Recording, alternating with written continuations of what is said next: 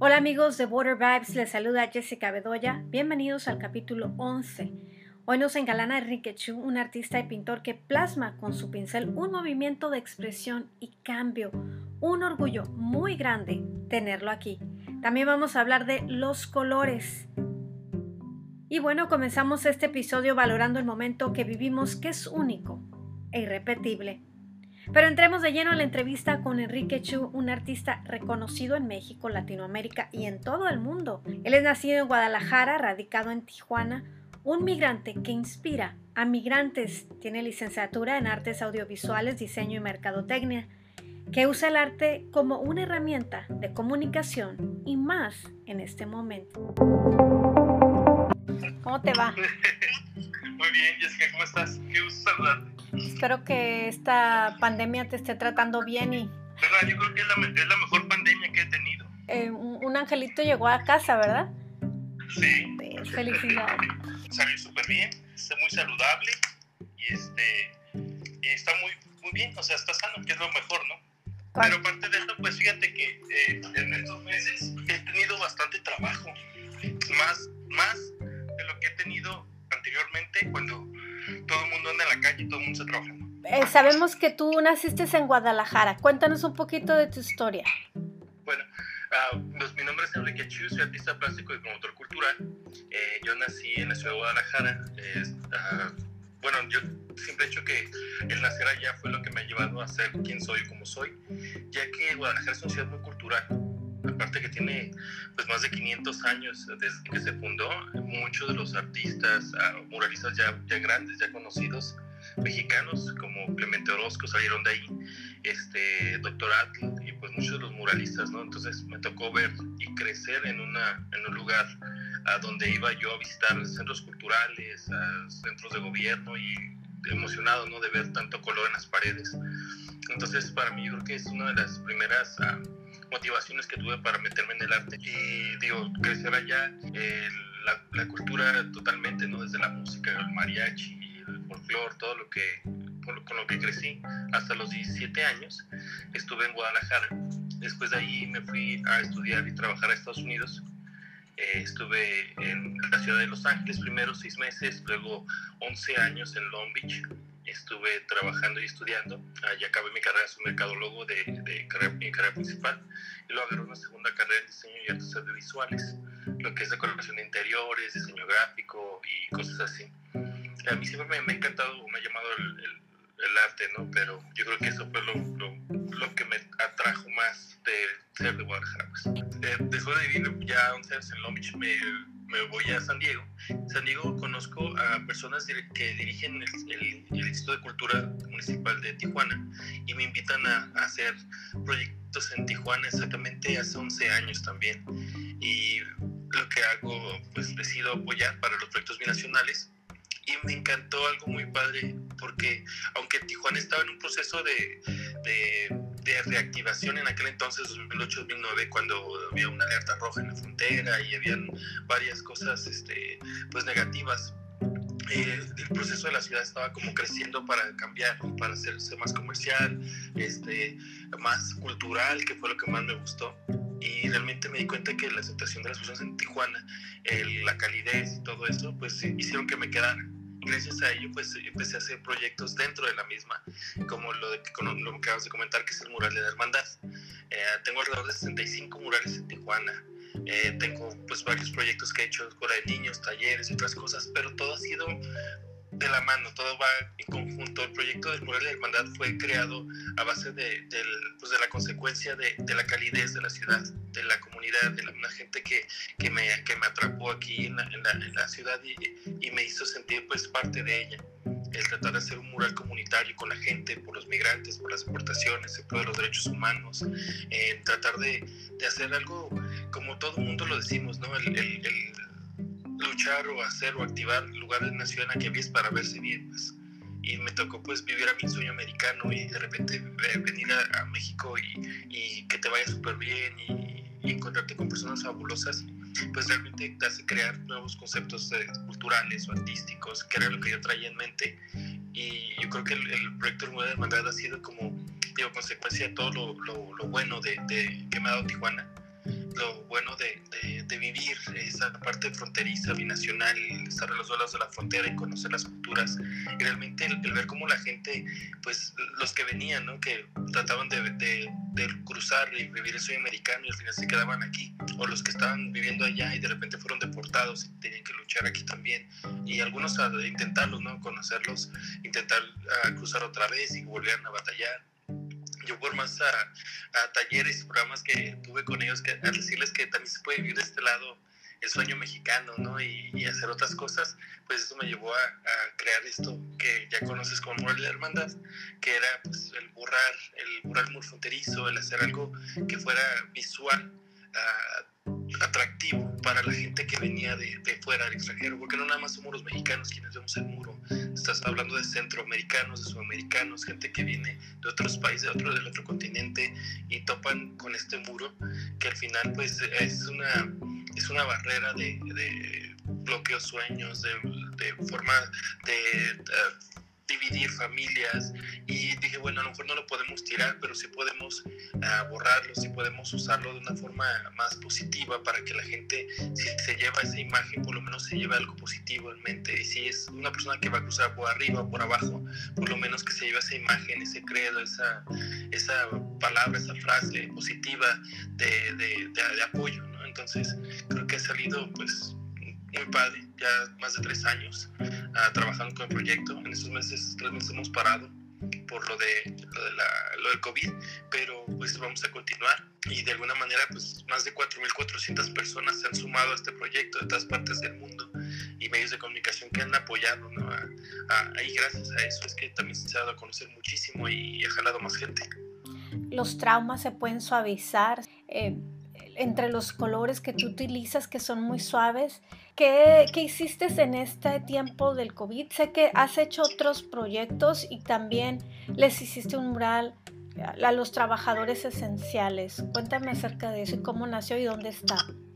Bueno, el, yo creo que como a todos nos agarró así desprevenidos, no sé, como... Uh, muy espontáneamente nos agarró a todos, no sabíamos las primeras semanas, yo también me agarró de, no sabía que, cómo iba a empezar, ya que se cancelaron alrededor de 20 murales a nivel nacional en una gira que iba a tener por varios estados, eh, con proyectos masivos en Guadalajara, Guanajuato, eh, Chiapas y Reynosa. Pero, eh, gracias a Dios, yo creo que estas dos semanas de reflexión, siempre lo digo, fue una, fueron dos semanas de reflexión, de meditación, de las, las últimas dos semanas de marzo, de, de, entendernos, de adaptarnos y, ¿sabes? Fue como muy padre el, podernos reactivar de una forma uh, virtual, de una forma uh, con más seguridad, con más este, higiene, con más este, precaución, porque realmente creo que la humanidad a veces no, no nos damos cuenta de, de, lo que hacemos hasta que nos pega algo, ¿no? Y en este momento, o en ese momento cuando estaba meditando casi por dos semanas, uh, me sentía todo angustiado, primero por el, la escasez, ¿no? Que de, de, dinero, de trabajo, y dices, híjole, me agarré, empecé con los talleres virtuales. La tercera semana empezamos con talleres virtuales, empecé a hacer este, programas en línea, hice una colección nueva que se llama El Principito en mi Mundo de Colores, y a, la primera semana de, de, abril ya tenía alrededor de cinco obras uh, hechas y ya tenía varios uh, talleres en línea eso fue lo que me recuperó muchísimo. La tercera semana de, de abril ya había hecho casi toda una colección completa y empezó, empecé a comunicar con centros de cultura y casas de cultura a nivel nacional, como la Secretaría de Cultura de Guadalajara, la de, la de Durango, la de Ciudad de México y Toluca. Y ellos me ofrecieron dar los recorridos virtuales desde mi estudio, desde mi galería que está ahí por el aeropuerto. Entonces empezamos a hacer recorridos virtuales en línea directamente desde la página de los institutos de cultura de nivel nacional. Y las primeras ah, tres exposiciones que hicimos virtuales fueron un éxito. Realmente empecé a, vender todas las obras de la colección del Principito y eso me hizo sentir súper bien. Entonces empecé a trabajar todavía más con, con, la otra colección. Me empezaron a pedir muchísimos encargos. Yo creo que el, fue, fue extraño ver que la gente a lo mejor estaba en su casa más tiempo y le hace cuenta como que le hacía falta color a, su interior, ¿no? Dentro de su casa, meditaron, reflexionaron a lo mejor algo diferente y empecé a recibir llamadas de varias amistades, gente que me ve en internet, en línea, y me empezaron a hacer pedidos, comisiones de obra, de cosas para, para su casa. Eh, entonces estuve casi todo mayo haciendo obras y obras para varias personas de, la frontera, en San Diego, en Tijuana. Eh, empezamos a trabajar muchísimo. Lo que fue finales de mayo, eh, empezamos a trabajar con, con el, proyecto de, de, hacer un mural para los, para los doctores, en honor a los doctores, y me lo pidió primero un hotel que estaba allí por, por el Boulevard Cotemoc.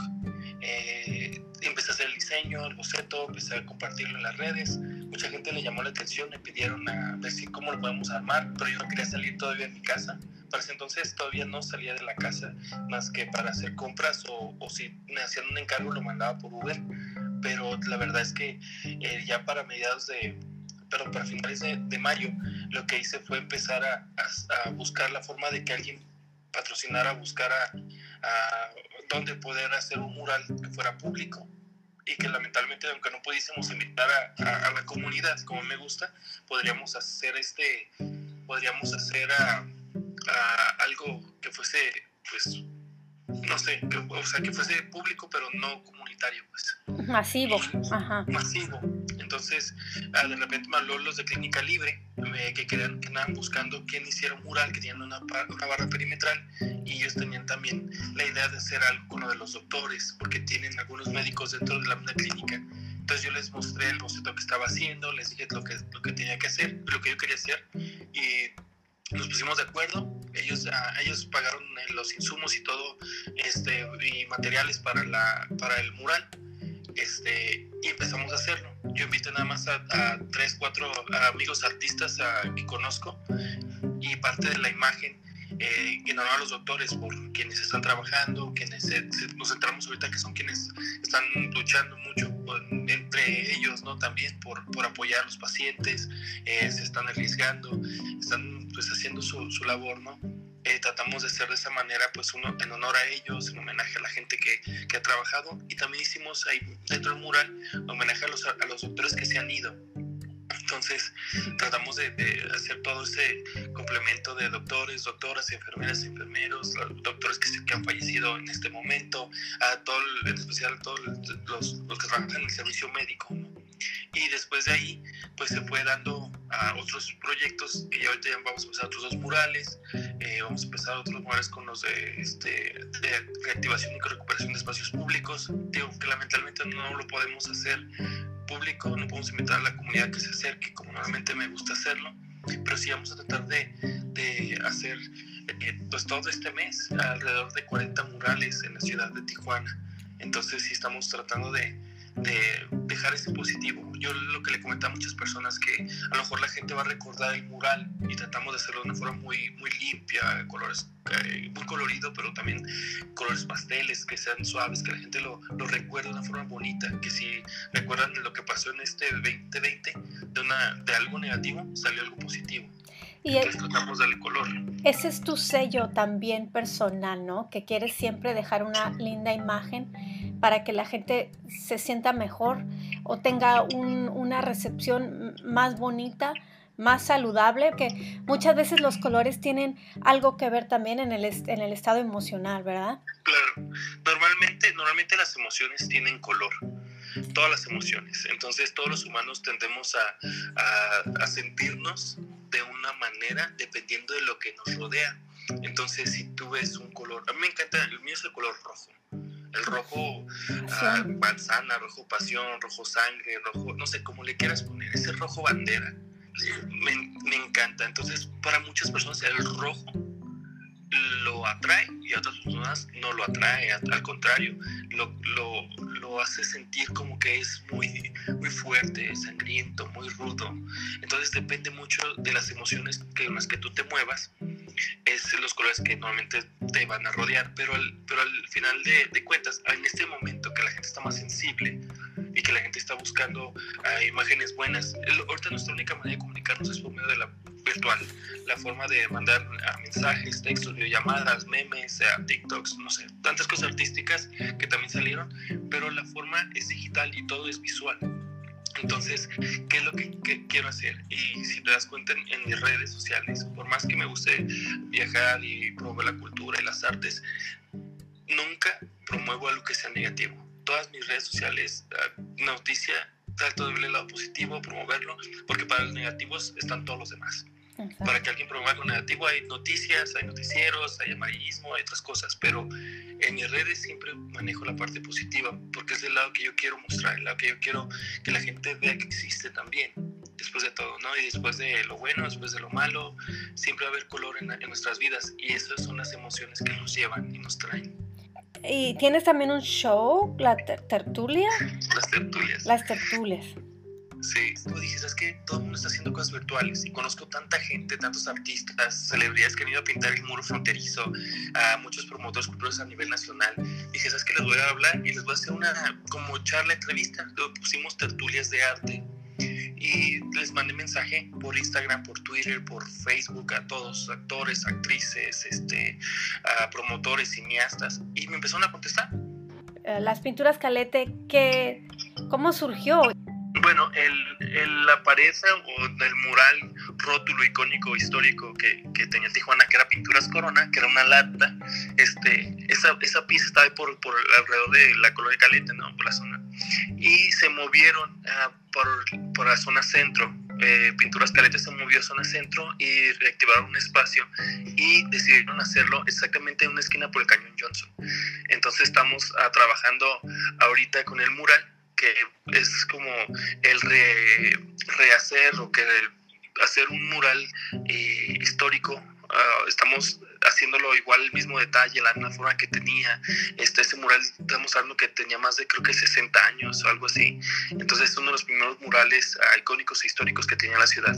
Entonces lo estamos rehaciendo completo. Eh, esperemos terminarlo ya en unas semanas y dejarlo pues listo para que la gente pueda pasar y verlo porque va a ser como la otra, ah, el renacimiento de esa historia, ¿no? De, los primeros murales o rótulos que tuvo la ciudad. Eh, me hablaron a Adolfo Calete, quien es ahora el, del encargado de las pinturas, y me comentó que quería hacerlo. Entonces, eh, preparar una pared completa en una esquina que está muy padre y lo estamos haciendo al, tamaño, al formato que era el original de las pinturas. Que era como un bote de pintura, ¿no? Algo así. Sí, era un bote de pintura corona, este, que decía pinturas corona, este, tenía el color que era amarillo girasol y se veía así como que iba, estaba abierto y estaba saliendo el chorro de pintura hacia una casa con techo rojo pintándola de lino amarillo. Entonces estaba muy, padre el color. Y digo, para ese entonces el, la rotulación era, estaba muy divertida porque hay, hay, letras o palabras que se están mezclando entre mayúsculas y minúsculas y la estamos haciendo, lo estoy haciendo igualito que como lo hicieron hace 60 años. Entonces está muy divertido. Pero yo creo que eh, va a ser algo simbólico también para la ciudad que se tenga o se recupere ese espacio otra vez. Este, voy a seguir con las tertulias. Uh, nomás que sí me, digo, de repente pareciera que, que nos, nos agarró desprevenidos eh, todavía esto, pero no, ya la verdad es que estamos muy activos, igual con seguridad, cubriéndonos y todo. Uh, pero sí se me vieron más y más proyectos. Digo, ahorita tenemos el proyecto Los Murales en, en la frontera. Se continúa con, lo del, con las comisiones que me pidieron. Estoy a punto de hacer una, una obra magnífica de 4 metros por 3 metros en mi estudio, tipo, tipo la, la obra que hizo este Picasso como la Guernica que hablaba sobre el movimiento social y, la, la, pelea entre Francia con, con, este, con España. Pero yo la voy a hacer con un movimiento social que se vive en la frontera entre México y Estados Unidos. Uh, ¿Cómo dice?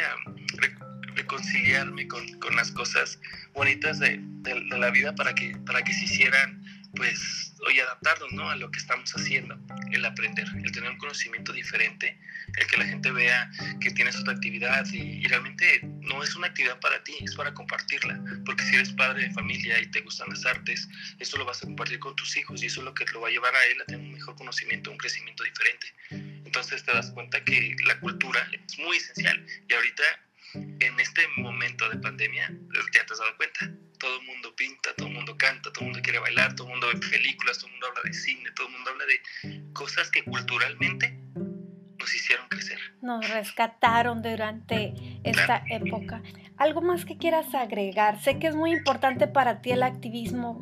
Pues yo creo que el, arte, el, el arte y la cultura es esencial para la humanidad, que si podemos compartirlo y podemos ligarlo con todo lo que nos rodea, nos va a hacer, nos va a hacer unas mejores personas pero algo uh, que estamos haciendo por del arte, como tú lo comentas, soy fan del, del, del activar, del activismo, del, del, mover a personas más así y a las personas que, que, tengan sentimientos y emociones para crear cosas o conceptos buenos o interesantes para, para nosotros y para los demás. Entonces, de alguna manera, el seguir moviendo el arte, el ponerlo en todos los medios sociales, políticos, este, la gente que, que a veces no tiene fe explico que viene con una idea de, de, ir o cruzar Estados Unidos, poder como los talleres que hacemos con los, talleres para este, eh, centros, centros comunitarios o, centros de, apoyo al migrante, este, darles ese, ese último uh, toque de, emoción, pues de que si no cruzan no hay bronca porque pueden quedarse de este lado y hacer algo bueno e interesante como algunos de nosotros, porque al igual, al, al igual que yo también soy migrante, soy personas que decidieron venirse para acá y quedarse aquí y ver la manera, ir fui a buscar este, un trabajo, se acabó un, un trabajo y me puse a hacer otra cosa, hacer mi propio negocio y empecé a trabajar y seguir trabajando y produciendo para, para sentirme bien, para sentirme fuerte y al hacerlo empezar a trabajar con, como todos los demás por la comunidad y el lugar donde vives. Entonces yo creo que el, el ser responsables con nosotros, el ser responsables con la gente, el ser responsable con la ciudad en la, en la, que, en la que vives ahora, porque ahora perteneces a ella, aunque seas migrante, eh, se merece todos los valores, ¿no? Entonces, tratar de hacerlo. Entonces, yo creo que lo más importante es la difusión. Y digo, gracias a ustedes y a los medios también que, que pueden hacer ese, ese empuje para que la gente lo vea, pues que llegue a todos los lugares, que se, cuenta, que se encuentre que el arte y la cultura es esencial, esencial para la humanidad. Enrique, ¿cómo podemos encontrarte? ¿En dónde podemos? ¿Todavía estás ofreciendo tus clases? Pues sí, sí, aunque pareciera, sí, desde que no tengo mucho tiempo, sí, realmente las estoy dando en privadas y las había hecho grupales y, y de repente di cuenta que privadas es mucho mejor hay gente que me, me, pidió clases a las 2 de la mañana, ¿eh? que no podía dormir, y yo, pues, yo, no podía ni dormir tampoco, entonces acepté y pues me gané una feria extra, ¿no? Pero eran clases de 2 de la mañana, dos veces a la semana, o era una clase a las 11 de la noche, una clase a las 8 de la mañana, o sea, cosas así, ¿no? Entonces hice varias cosas, pero estamos haciendo varias actividades y entre ellas pues es el seguir promoviendo la cultura. Está en mis redes sociales, en Twitter, Instagram, Facebook, LinkedIn como Enrique Chiu Arte y pues ahí subo todo lo que estoy haciendo de diseños, invitaciones, programas uh, en línea, las tertulias por Instagram.